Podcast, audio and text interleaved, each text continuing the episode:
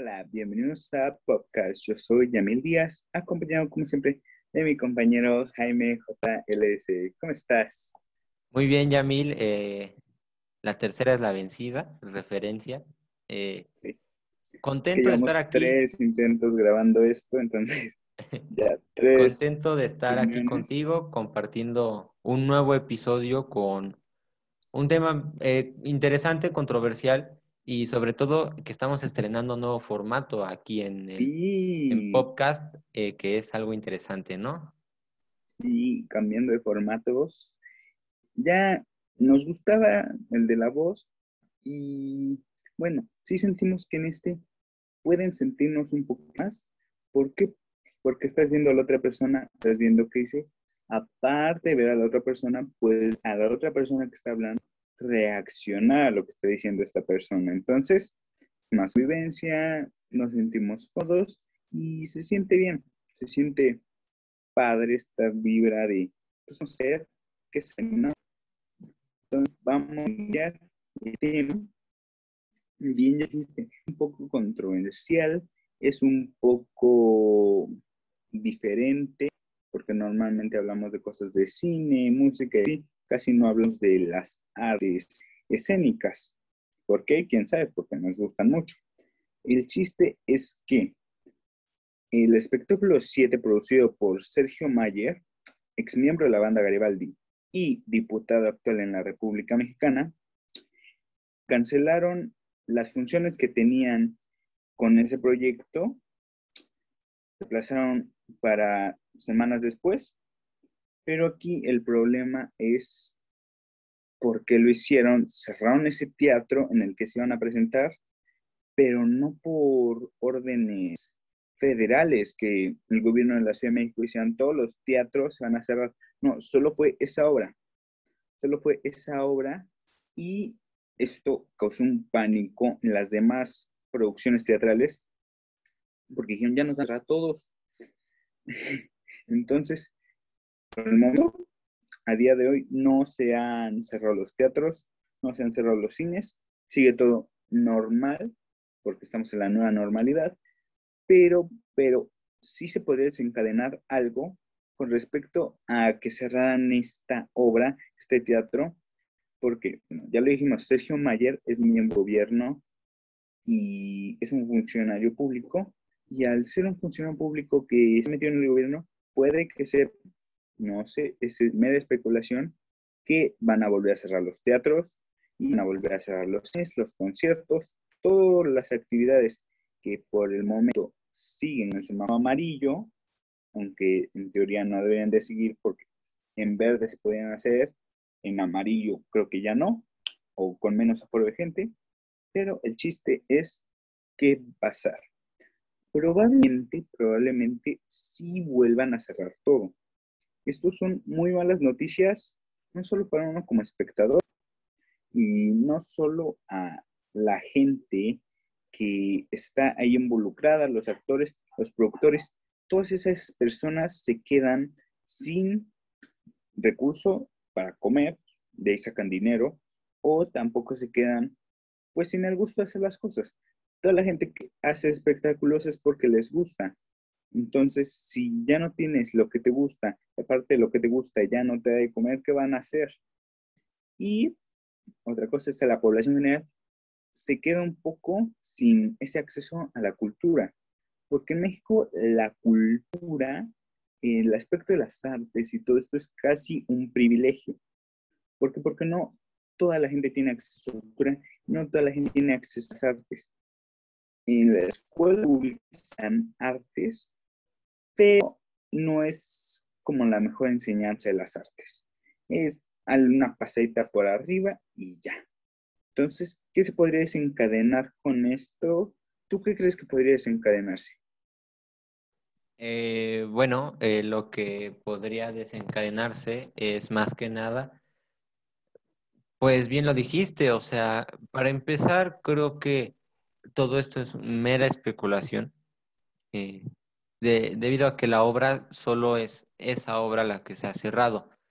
Yo creo que hay que ir más profundo en estos temas y si nos vamos a ir al terreno de la especulación, pues también puede haber un tipo boicot entre obras teatrales porque es bien sabido que los productores de obras teatrales no son muy afines a ser compartidos.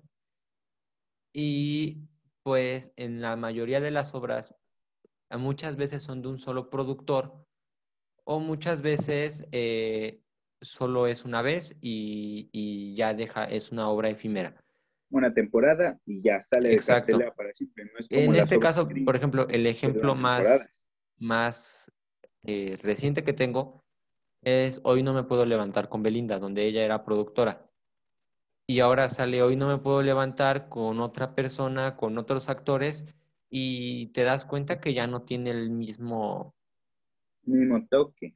Sí, y eh, muchas veces en el teatro eso es lo que pasa, a diferencia de la televisión, del cine, porque en el cine es todo lo contrario, en el cine es la misma productora, los mismos actores y una y otra vez una y otra historias nuevas. Y en el teatro hay mucha variedad, lo cual hace que haya una competencia y muchas veces la competencia no es no es sana y yo creo que esto es lo que pasa aquí con Sergio Mayer. Él dijo, "Voy a cerrar y yo creo que lo hizo más que nada para quedar bien moralmente con la sociedad, de decir, estamos en semáforo amarillo, vamos a cerrar. ¿Ok? Porque también, seamos honestos, hay teatro de muy mal presupuesto, que no quiero decir que sea malo, pero son de presupuestos muy bajos, ¿no? En, por ejemplo, las obras de teatro locales, que son de presupuesto muy bajo, y ellos son los que realmente están afectados. Sergio Mayer, pues sí le va a afectar, obviamente que le va a afectar cerrar su obra, pero lo que puede hacer esto es un efecto dominó, donde él, al sentirse en la moral de volver a cerrar el teatro porque estamos en un semáforo diferente, eh, él al estar en el gobierno, pues tiene la obligación moral también de, pues vamos a dar un buen ejemplo. Exacto, exacto.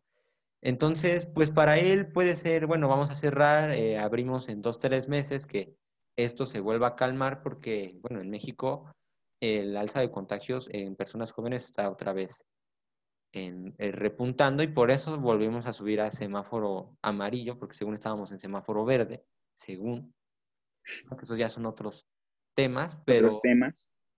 Eh, más que nada es eso y puede generar un efecto dominó donde Tal vez la Ciudad de México no cierre los teatros, pero los productores se vean orillados a cerrar, los sus obras temporalmente para cumplir con esta obligación moral con la sociedad. Entonces los verdaderos afectados serían todas estas obras locales. Ahora, pues bien lo dijimos, no es decreto oficial de la ciudad, por lo cual pues los que no quieran pues van a seguir eh, abriendo sus obras. Eh, otro punto muy importante es que realmente el teatro es muy limitado y muy restringido. Que sí hay obras locales a las que mucha gente ha ido, a las que yo he ido, y son obras muy buenas, eh, donde realmente no se cobra mucho, donde es accesible para la familia, pero el teatro no es apreciado porque no hay una cultura de apreciación en la gente. Y esto, esto va a afectar más porque, y no nada más pasa en México, pasa en todo el mundo. Realmente si el teatro fuera valorado y apreciado, sería en todos lados. Y no, en Estados Unidos el teatro es Broadway y algunas zonas de Chicago. en, Europa, pues ve a Inglaterra, eh, París y para la de contar. Y en México, pues obviamente con una cultura muy diferente va a estar más rezagado. Y sobre todo porque también no tenemos obras que llamen mucho la atención. Sí, en México no hay obras icónicas, así como las hay en Estados Unidos, que está Chicago, Cats y un increíble número. Pero en México sí se llega a hacer teatro. ¿Sabes qué le pasa a México en el teatro? No tiene difusión.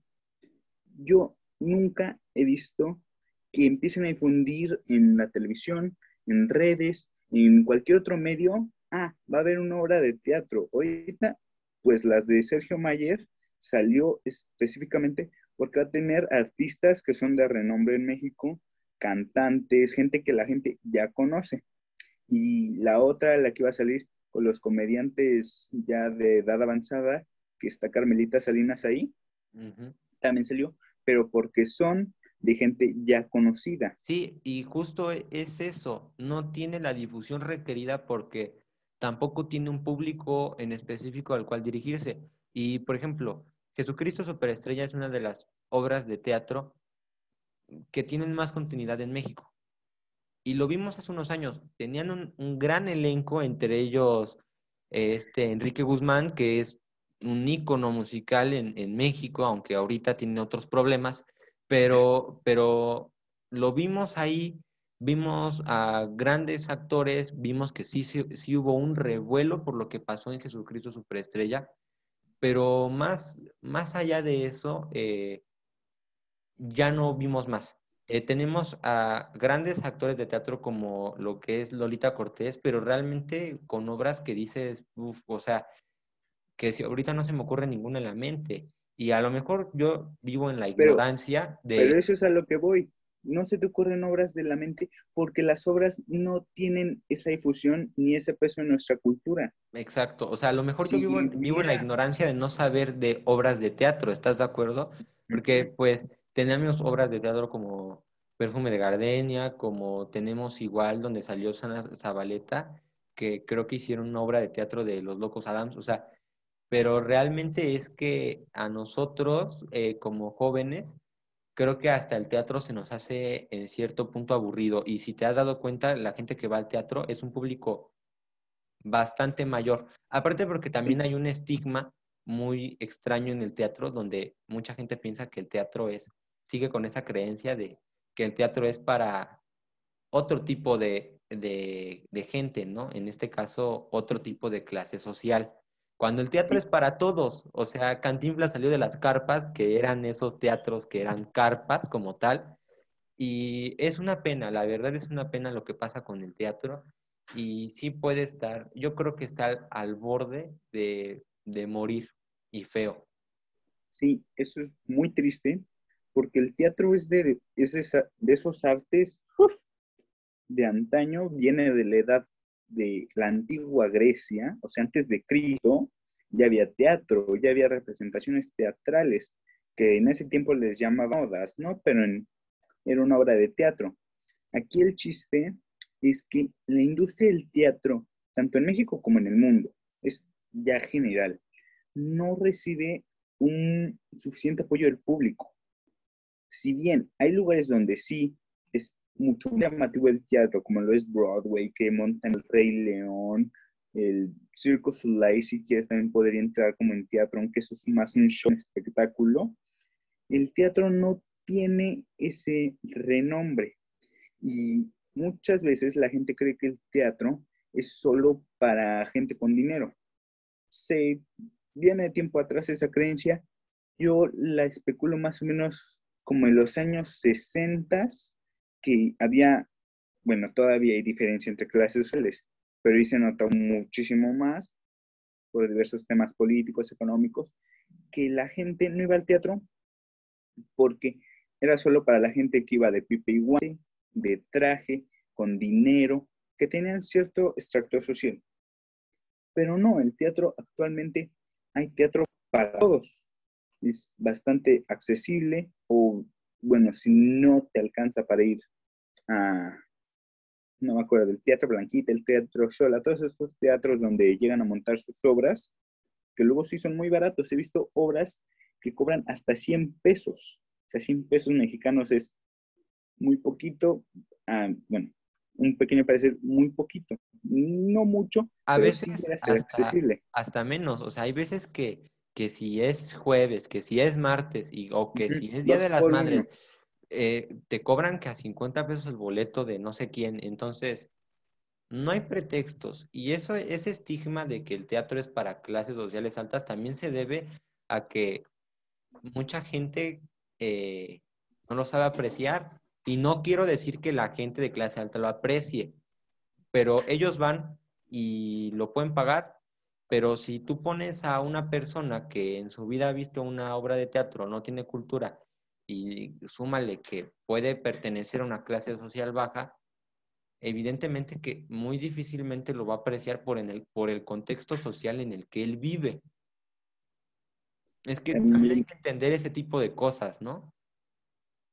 Muchas veces, pues no tienen acceso, nunca han visto una obra de teatro. Si hubiera espectáculos locales donde dijeran, ah, miren, vamos a traer esta obra de teatro, no sé, Chimalhuacán, Nesa, Tlatelnonco, Tlanepantla, cualquier lugar, ¿no? El municipio, vamos a traer esta obra, van a poder entrar porque es en apoyo a la cultura, ustedes pueden entrar gratis. Yo creo que mucha gente no entraría, pero más gente le daría esa curiosidad, ¿no? Ah, no, que he ido, he ido a una obra de teatro, ¿de qué tratará? Y en las escuelas, lamentablemente, se intenta meter la cultura del teatro de una manera, por poco decirle aburrida, porque llevan cada obra a las escuelas.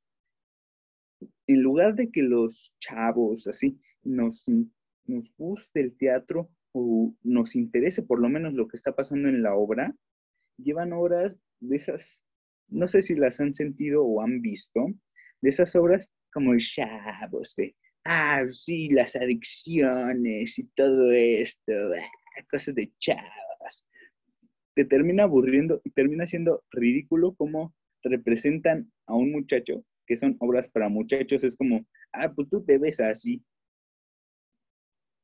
A nadie le gusta que le hagan burla a menos que sea mutuo, ¿no? Que sea entre juego, entre amigos. Lo que pasa es que caen en el cliché de vamos a querer llegar al público juvenil de una manera pensando que así somos nosotros.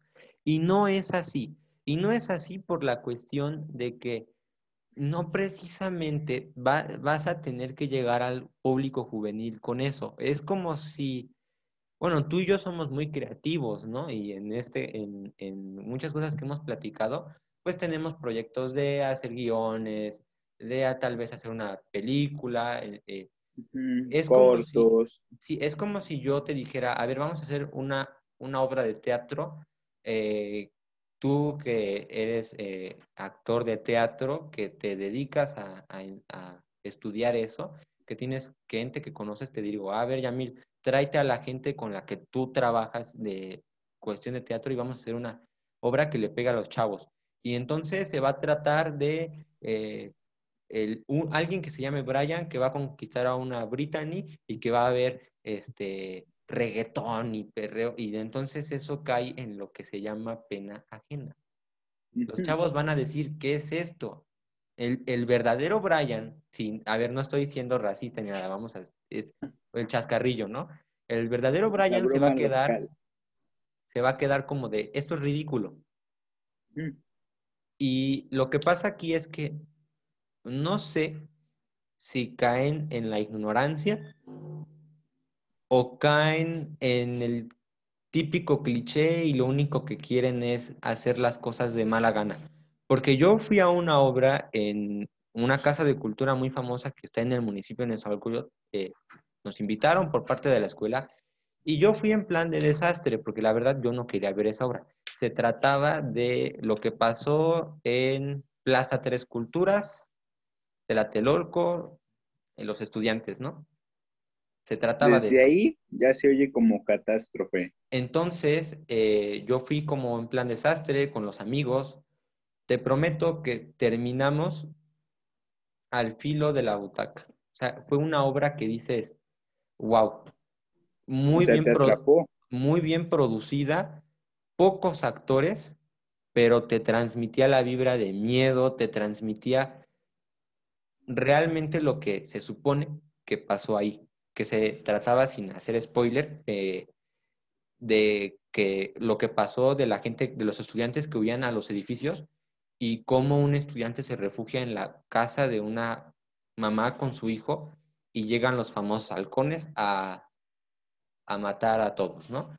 Y en verdad que era, o sea, yo quedé tan impactado que dije, esto puede ser una película sin problemas, o sea, sin problemas. Y de hecho, el teatro es un poco grande, yo creo que caben unas 300 personas y había muy poca gente porque era entre semana y volvemos a lo mismo, la gente no quiere ir al teatro.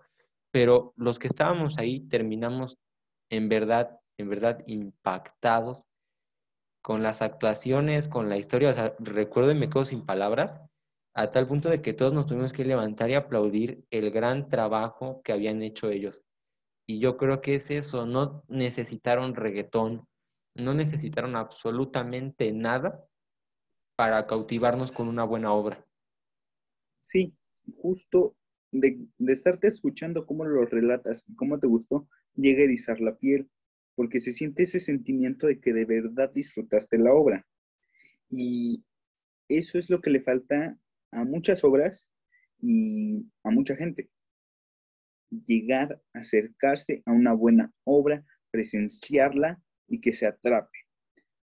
Porque es como lo que dicen con los libros. No te gusta leer porque no has encontrado un buen libro que te atrape. Entonces, no te gusta el teatro o se te hace aburrido porque no has visto una buena obra que te atrape. Es esa magia que tiene el teatro, que no la puede igualar por la televisión o el cine, porque el teatro es ver a los actores justo en ese momento, ver lo que hacen y ellos verte a ti, escucharte a ti, ese feedback que tiene uno con el otro. Es algo mágico y aparte el teatro ha, ha dado grandes actores innumerables que llegan a ganar Oscars o que llegan a hacer actuaciones increíbles, ganan Tonys, ganan premios Grammy, no, Grammy no, Grammy es de otra cosa. no, sí, incluso Grammy, hay muchos actores que salen del teatro y que se vuelven buenos cantantes, salen de musicales. Cantantes musicales. Pues uno de los actores que ha salido teatro es Hugh Jackman. Hugh Jackman se podría considerar un showman, es un showman. Y el señor sabe bailar, cantar, actuar, ver una de sus películas o ver una de sus obras. Es impresionante. Aún sea en video la obra, te llega a transmitir muchísimas cosas. Sí, o sea, y esas, ¿sabes también que es otra cosa? Es que el teatro es muy poco comercial. No tiene tanto patrocinio atrás que le eche una mano. En este caso, como en el cine, que muchas marcas están atrás de las nuevas películas. Eh, y esto es lo que pasa, y lo que está pasando el teatro en el mundo es, es realmente lamentable. Y yo, la verdad, creo, tengo fe de que en la Ciudad de México no se vuelva a cerrar el teatro. A pesar de esto que pasó, y te voy a decir por qué. Sería bastante hipócrita cerrar el teatro cuando ya abriste los cines, cuando ya abriste los estadios, cuando a pesar de que dijeron que las escuelas solo se iban a abrir en semáforo verde, ahora que volvimos a pasar a semáforo amarillo, dijeron, ¿saben qué? Siempre sí sigan en la escuela.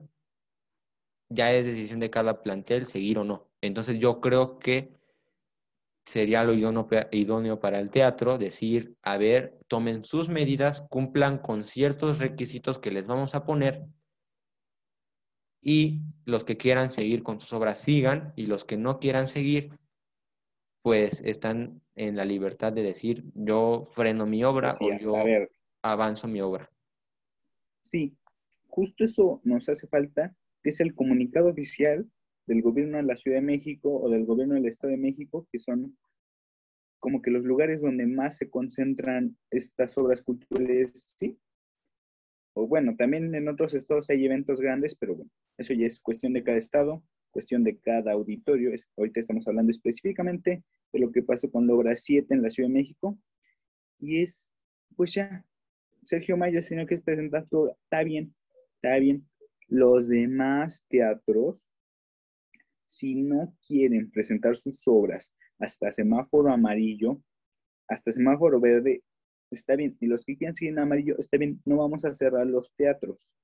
Porque si cierran los teatros, no solo afectan a las grandes producciones de teatro, sino que afectan a las pequeñas producciones de teatro, como decías tú. Mucha gente, pues, digo, conozco mucha gente que hace teatro en pequeñas producciones, y es teatro de una manera genial. Que no tengan el reconocimiento que merecen es muy diferente por las razones que ya dimos. El teatro no tiene tanto reconocimiento ni en México ni en la mayoría de los países.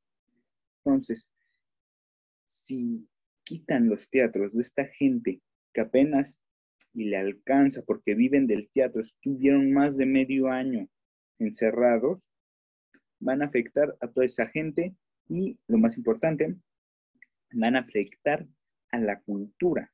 Si en la cultura del teatro ya vimos que no es muy grande, ahora imagínate, lo vuelves a cerrar, es muy probable que las obras de teatro vayan mucho en decadencia.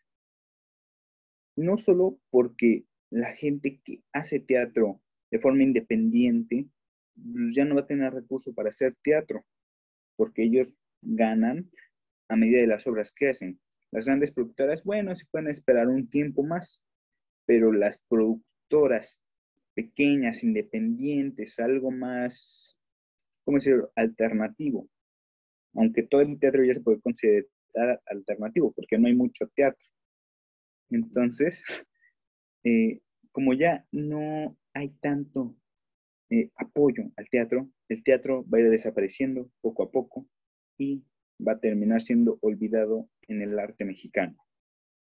Y bueno, el arte mexicano, yo digo que en México hay mucho arte, hay muchísimo potencial, pero debido a la cultura que tenemos no es muy apoyado. Sí, siempre existirá el potencial, eh, pero las artes en México son muy difíciles de acceder, muy difíciles.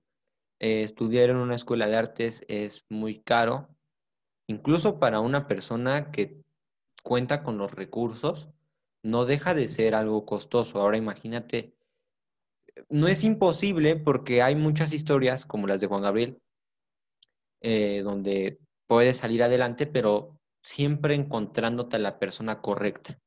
Y en el momento correcto. Y en el momento correcto. Y es lamentable. Juan Gabriel sufrió muchísimo.